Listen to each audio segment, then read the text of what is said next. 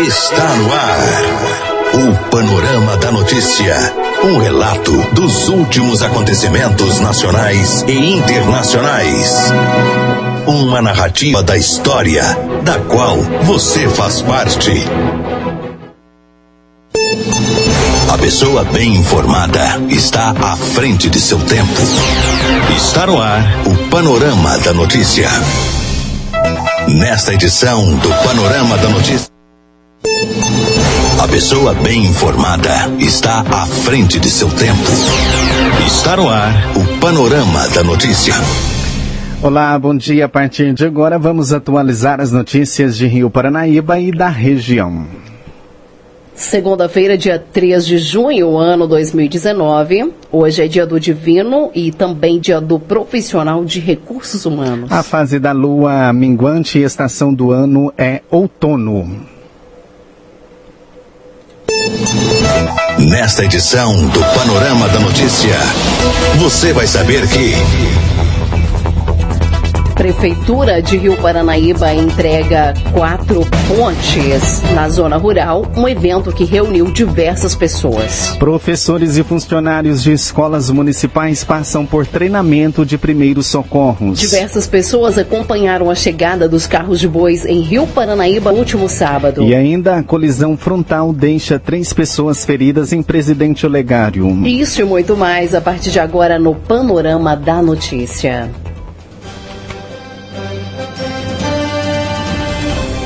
Agora, 10 horas e 34, a Prefeitura Municipal de Rio Paranaíba torna público o que fará realizar os seguintes procedimentos licitatórios. Tomada de preços número 6 2019. O objeto é contratação de empresa de engenharia ou arquitetura e urbanismo para execução de obras de pavimentação de ampliação do cemitério municipal de Rio Paranaíba. A abertura dia 18 de junho de 2019 às 14 horas 30 minutos. Pregão presencial número 022/2019, objeto registro de preços para locação de escavadeira hidráulica com peso mínimo de, de 22 toneladas. Abertura 18 de junho às 16 horas. Tomada de preços número 7/2019, o objeto contratação de empresa especializada em obras de construção e pavimentação de vias para execução de serviços na Avenida Rio Paranaíba, no município de Rio Paranaíba, Minas Gerais. A abertura é dia 25 de junho, às 12 horas e 30 minutos. Maiores informações podem ser obtidas através do e-mail licitaçãorioparanaíba.gmail.com. Vamos saber como está o tempo. Agora 10 e 36 Confira aí a semana. Começa em Rio Paranaíba com sol é, com algumas nuvens pela manhã, podendo chover rápido durante o dia e a noite. Segundo os meteorologistas, a máxima não deve passar de 27 graus e a mínima de 17, com ventos podendo chegar aos 11 km por hora. Confira agora as temperaturas para algumas cidades da região para este último, para este, este primeiro dia do mês de junho. Arapuá com máxima de 27 graus, Carmo do Paranaíba é, a máxima pode chegar aos 26 graus e em São Gotardo os termômetros não devem passar dos 28 graus.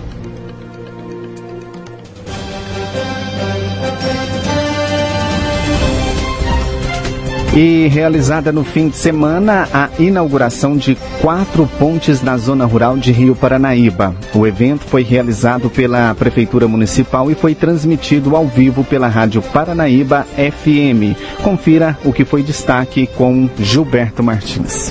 A comunidade Rio Paranaibana se reuniu na manhã do último sábado para festejar a entrega de quatro pontes que foram reconstruídas pela Prefeitura Municipal. O evento foi realizado entre as pontes do João Teieiro e reuniu diversas autoridades, empresários, produtoras rurais e também a população. Durante a cerimônia que foi realizada, o prefeito municipal Valdemir Diógenes, os secretários Michael Christian e Gibson Ribeiro e o comandante da Polícia Militar da cidade, Tenente Tiriano, fizeram uso da palavra e destacaram os trabalhos que foram realizados em prol da sociedade. Foram entregues quatro pontes, sendo a ponte do Magela, no, na região de Coqueiros, a ponte do Córrego do Paiol, na região da Mata do Bálsamo, e as pontes do Jonteiro 1 e 2. Elas foram reconstruídas com estrutura de concreto e foram instalados tubos de amianco, conhecido como tubulão, que oferece mais segurança para os usuários e uma maior durabilidade, reduzindo os gastos com manutenção.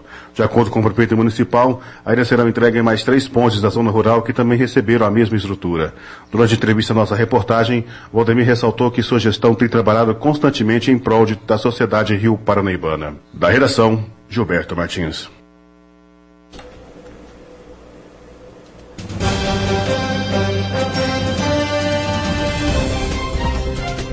E o ministro Sérgio Moro reúne com o presidente do Paraguai para discutir o combate ao tráfico. A reportagem é de Larissa Arantes.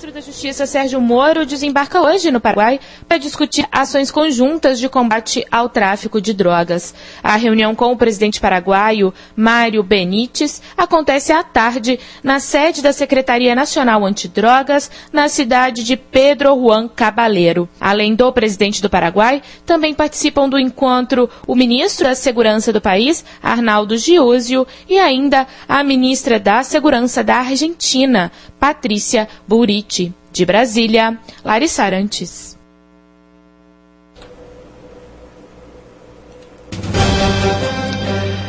Reforma tributária será analisada por comissão e prevê substituição de impostos. A reportagem é de Eustáquio Ramos. A proposta de emenda à Constituição que propõe uma reforma no sistema tributário brasileiro, que foi aprovada na Comissão de Constituição e Justiça da Câmara Federal, será analisada agora por uma comissão especial. Depois, ela vai ser analisada em dois turnos no plenário antes de seguir para o Senado. A proposta é de autoria do deputado federal Baleia Rossi, do MDB de São Paulo, e do economista Bernard Api, que é diretor do Centro de Cidadania Fiscal. A proposta prevê a substituição de cinco impostos PIS, COFINS e IPI, que são federais, ICMS, que é estadual, e ISS, que é municipal, por um só, o Imposto sobre Bens e Serviços. O objetivo é simplificar e tornar mais transparente a cobrança de tributos. Nós vamos repercutir esta aprovação com o advogado tributarista, professor de Direito Tributário da Faculdade Arnaldo, Ivo Nery Avelar. Doutor Ivo, é importante simplificar em um só cinco impostos? Extremamente importante. Eu entendo que nessa situação você facilita a apuração desse tributo, facilita também as informações das obrigações ao fisco. O que, que isso traz de benefício para o país? Esse cipoal de regras que a gente tem, nós temos hoje 27 legislações do ICMS, temos 5 mil e tantas legislações municipais sobre o ISS, fora do PIS e da COFINS. Isso traz realmente uma redução do custo é, das empresas na apuração desses tributos. as próprias empresas terão uma redução dos seus custos de apuração de, desses tributos, enfim, de com pessoas, com o próprio é, mecanismo para apuração. Mas para o cidadão comum e para as empresas também haverá redução da carga tributária com essa simplificação, com essa unificação dos impostos? É complicado num primeiro momento dizer isso, porque embora tenha sido aprovada essa admitida pela CCJ, é, não dá para se falar ainda em redução, porque as alíquotas precisam ser calculadas. Então não dá para a gente falar se haverá uma redução e, em comparação com o que a gente tem hoje. Mas, a princípio, o que se pretende é essa redução tributária. Pois é, agora, como que seria definido esse imposto sobre bens e serviços? Como é que seria definida a alíquota dele? O governo federal que decidiria? Haveria um acordo com os estados, com os municípios? Porque há imposto estadual, que é o ICMS, há imposto municipal, que é o ISS, e três impostos federais. Hoje, o que se pretende é o Tribunal de Contas da União faria um cálculo dessas alíquotas do, dos impostos é, dos tributos federais, dos estaduais e municipais, é, como um indicativo. Mas cada estado, cada município poderá definir qual será a alíquota a ser inserida para aquele tributo ali. Mas aí a chamada guerra fiscal não vai continuar? Aquela guerra fiscal de um Estado, por exemplo, oferecer incentivo para uma empresa se instalar lá, oferecendo um ICMS menor do que um outro Estado, aí um Estado perde aquela empresa, perde a instalação daquela empresa. A guerra fiscal não vai continuar? Não, a proposta do, do deputado Baleia Rossi é de que não, que não haja incentivo fiscal nenhum em relação a esse tributo. Não pode haver incentivo, não pode haver é, isenção sobre esse imposto, nem nada. Todos os estados deverão praticar aquilo que está determinado, que será determinado numa lei complementar. Então, mas aí o imposto que incide, por exemplo, sobre um celular, sobre um veículo, sobre um medicamento, sobre um alimento, vai ser o mesmo em todos os estados, porque será um, um imposto único? pode ter uma diferenciação, porque como cada estado vai definir a sua alíquota, Minas Gerais pode definir, por exemplo, que seja de 10%, São Paulo pode definir, no caso, 11%, o Rio de Janeiro definir em 9%, 8%.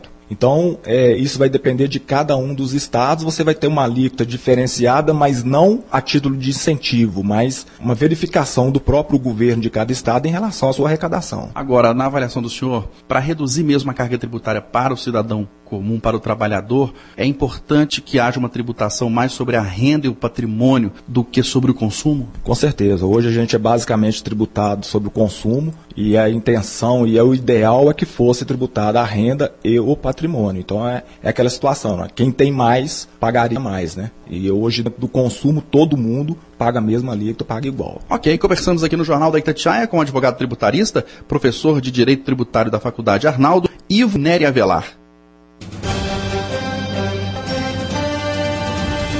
Agora, 10 horas 44 minutos e medida que autoriza pente fino nos benefícios do INSS pode perder a validade. Os detalhes com Gabriela Speziale com a medida provisória antifraude do INSS perdendo a validade hoje, caso não seja votada pelo plenário do Senado, o presidente Jair Bolsonaro disse neste domingo que o governo está mobilizando senadores para garantir a aprovação da proposta e que ele acredita que vai dar certo. A sessão está marcada para as quatro horas da tarde e o Palácio do Planalto contabiliza entre 55 e 65 votos a favor da matéria. E estima que por volta das 5 e meia da tarde o quórum necessário será atingido que é de 41 dos 81 senadores. A MP, que estabelece um pente fino em benefícios previdenciários, foi editada pelo presidente Jair Bolsonaro no dia 18 de janeiro. E a mobilização para a votação em plena segunda-feira, que não costuma haver sessão na casa, está mobilizando a equipe econômica e também o ministro-chefe da Casa Civil, Onix Lorenzoni. No fim de semana, houve mobilização também dos líderes do governo que telefonaram para outros parlamentares, cobrando presença nesta segunda-feira aqui na capital federal. Mas, apesar do clima de otimismo do governo, nos bastidores, há um temor de que senadores descontentes possam boicotar a votação.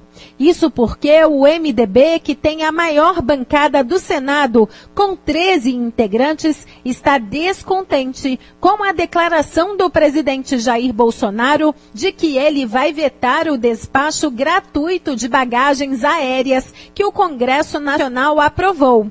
A franquia foi incluída em outra medida provisória aprovada pelo parlamento e já foi para a sanção do presidente, que sinalizou que vai vetar. O líder do MDB, o senador Eduardo Braga, do Amazonas, afirmou que não adianta os senadores atenderem a um apelo do governo se o presidente Bolsonaro não faz a mesma coisa quando se trata de demanda dos congressistas. De Brasília, Gabriela Speziale.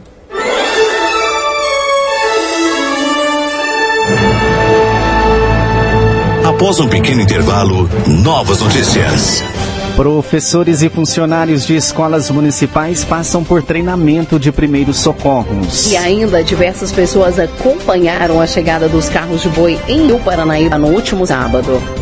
Paranaíba! Agora 10h50 e uma colisão frontal envolvendo dois veículos deixou três pessoas feridas na tarde deste sábado na LMG 726, rodovia não pavimentada que liga a cidade de Presidente Olegário ao distrito de Galena. Os feridos foram socorridos ao Hospital Municipal de Presidente Olegário. De acordo com informações da Polícia Militar Rodoviária que atendeu a ocorrência. O acidente aconteceu por volta das 16 horas, na altura do quilômetro 1 A colisão envolveu um veículo Gol azul e um Fiat Palio cinza, ambos os veículos com placas de Presidente Olegário. Segundo informações do cabo Frank da Polícia Militar Rodoviária, o Gol conduzido por Emerson José Ferreira, 38 anos, seguia sentido a Galena. Já o veículo Palio, que era conduzido por Alejandro Moreira da Silva, 42 anos, seguia sentido a Presidente Olegário. Em uma curva, os dois veículos colidiram frontalmente. No Gol estava apenas o condutor. Já no Palio, além do condutor Leandro, havia a sua esposa Maria de Lourdes Borges, de 38 anos. Uma ambulância esteve no local e socorreu as três vítimas para o Hospital Municipal Darcy José Fernandes, presidente Olegário. Emerson sofreu uma fratura no braço direito, hematoma no pé esquerdo e um corte e hematoma no olho direito. Após ser medicado, ele foi liberado. Já Maria de Lourdes queixava de dores no tórax e ficou em observação. Alejandro sofreu ferimentos leve e foi liberado. A Polícia Militar Rodoviária esteve no local e, após colher dados dos envolvidos, registrou a ocorrência. Os dois veículos foram movidos do local por um guincho. As causas do acidente serão investigadas. E aconteceu no último fim de semana a carreata de carros de boi em Rio Paranaíba e diversas pessoas acompanharam a chegada dos veículos à cidade. As informações com Gilberto Martins. Diversas pessoas acompanharam na noite do último sábado a chegada de 15 carros de bois que vieram ao Rio Paranaíba trazer diversos sacos de cimentos que foram doados por fiéis para a construção da igreja de São José no bairro São Francisco. Os carros saíram às 8 horas da manhã da comunidade Sagrados Corações, no Alto da Baité, e chegaram à cidade por volta das 5 horas da tarde. Voluntários se prontificaram em oferecer alimentação para os carreiros e candeeiros que acompanharam os carros de boi por todo o trajeto a pé, bem como para os animais. Ao todo, segundo a comissão organizadora da carreata, foram doados mais de 600 sacos de cimento que foram reunidos e entregues na noite de sábado à comunidade de São José. Na chegada dos carreiros na porta da nova igreja, eles foram recebidos pelo pároco Padre Maurino Mota, pelo prefeito municipal Valdemir Diógenes e a secretária de Cultura, Turismo, Esporte e Lazer, Maurício Galvão. O sacerdote concedeu a benção a todos os carreiros e candeeiros e organizadores do momento festivo. Padre Maurino agradeceu a todos que ajudaram a arrecadar doações para a construção da igreja de São José e desejou que Deus os pague através da intercessão do padroeiro da comunidade. Os organizadores também fizeram a questão de agradecer a todos os envolvidos e destacaram que ficaram surpresos com todas as doações. Os nossos agradecimentos aqui hoje, especial a Deus, nosso Pai, que nos concedeu a graça de estarmos reunidos todos neste momento e, e da, a forma bonita foi a participação de cada pessoa que aqui está. Eu vou dar só um resumo, depois o Joãozinho vai passar isso na rádio, o resumo das nossas doações. Nós começamos lá com o Geraldo Tunico, há quase, podemos dizer, 15 dias atrás, a gente procurou ele para fazer essa carreata. E ele disse o seguinte, eu posso conseguir uns 50 sacos de cimento. A gente falou, nós corremos atrás de mais uns 50 para completar 100 sacos. A Edith lá de Chaves, mas o Canelas, comprometeram a começar a campanha lá em Chaves. E eu tenho aqui a relação, a campanha da Edith em Chaves rendeu para nós um valor de R$ 2.340, somando 133 sacos de cimento. O Geraldo, correndo na organização dessa carreata, chamando cada carreiro que deixou suas casas, deixou suas cidades para que estão aqui juntos. O Geraldo pedindo também, ele conseguiu mais 90 sacos de cimento. E o Tom e eu se comprometemos também a ajudar o Joãozinho. Entramos nessa campanha e eu acionei os meus filhos, meu genro, meu irmão nos Estados Unidos. Nós estamos usando as camisetas que foi doação do meu irmão Edinho, que está nos Estados Unidos doação dos, meu, dos meus filhos lá e também do pessoal que eu procurei aqui na cidade, nós conseguimos um valor de 280 sacos de cimento. E o Joãozinho também no corre-corre dessa organização, pedindo as ajudas no rádio, conseguiu umas 125 sacos. Nós somamos hoje um total de entrega de cimento para a construção desse Templo de Deus, Igreja de São José, o valor de 628 sacos de cimento. Então, os nossos sinceros agradecimentos a cada um que doou o cimento, a cada um que doou o seu tempo para estar aqui hoje prestigiando essa festa. Todo o cimento será guardado em estoque nas lojas de materiais de construção da cidade e serão usados na medida do possível na construção da igreja. Após o acolhimento aos carros de boi, os animais foram levados para um lugar que eles pudessem descansar da longa viagem e receberam alimentação e água. Para os carreiros e candeeiros foi servido um jantar preparado por voluntários. A peça continuou noite adentro com a presença de várias pessoas e teve roda de viola, show com a dupla Moacir e Lair e também a comercialização de alimentos e show de prêmios. Da redação, Gilberto Martins.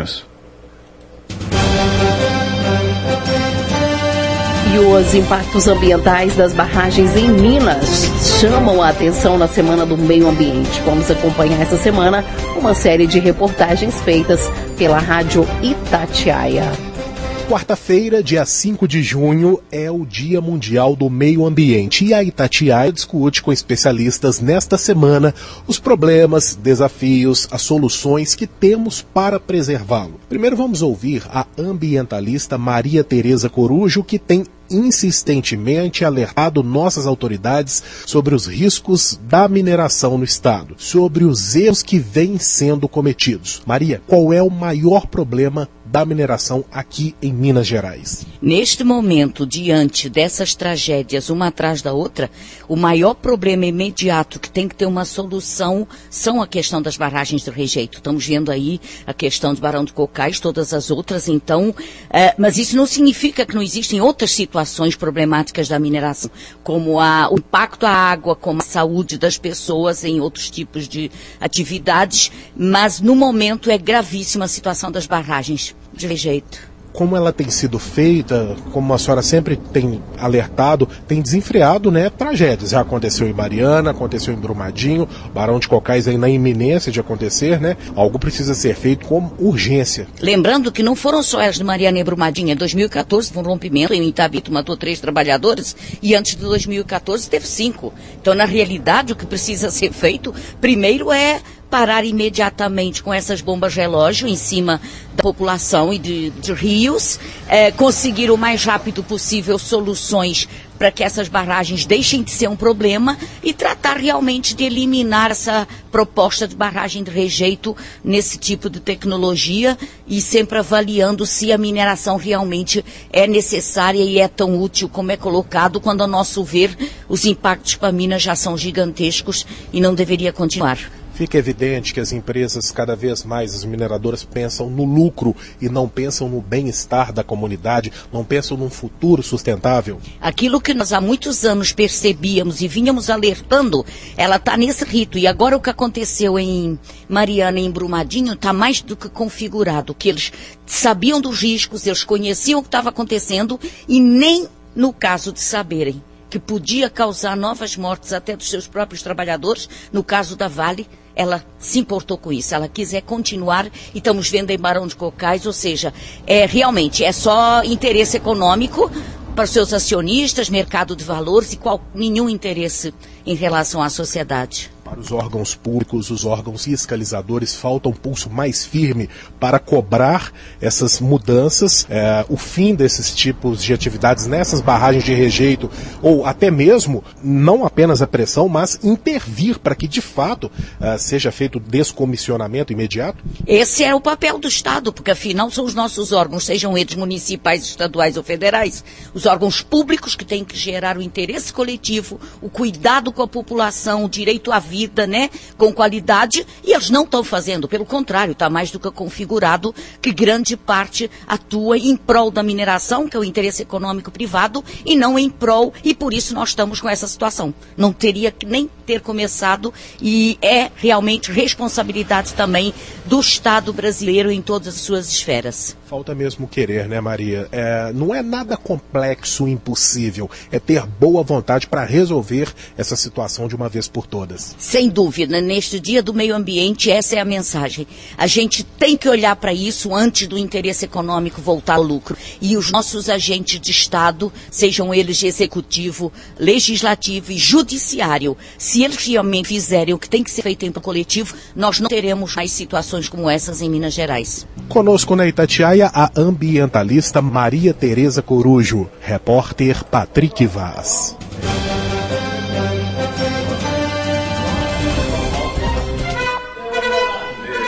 Você caminhou conosco pelo panorama da notícia. O conhecimento dos fatos faz de você um cidadão ativo. Com a apresentação de Raquel Marim Silvano Arruda, termina aqui o panorama da notícia. Outras informações durante nossa programação ou em nosso site paranaíbafm99.com.br. Paranaíba!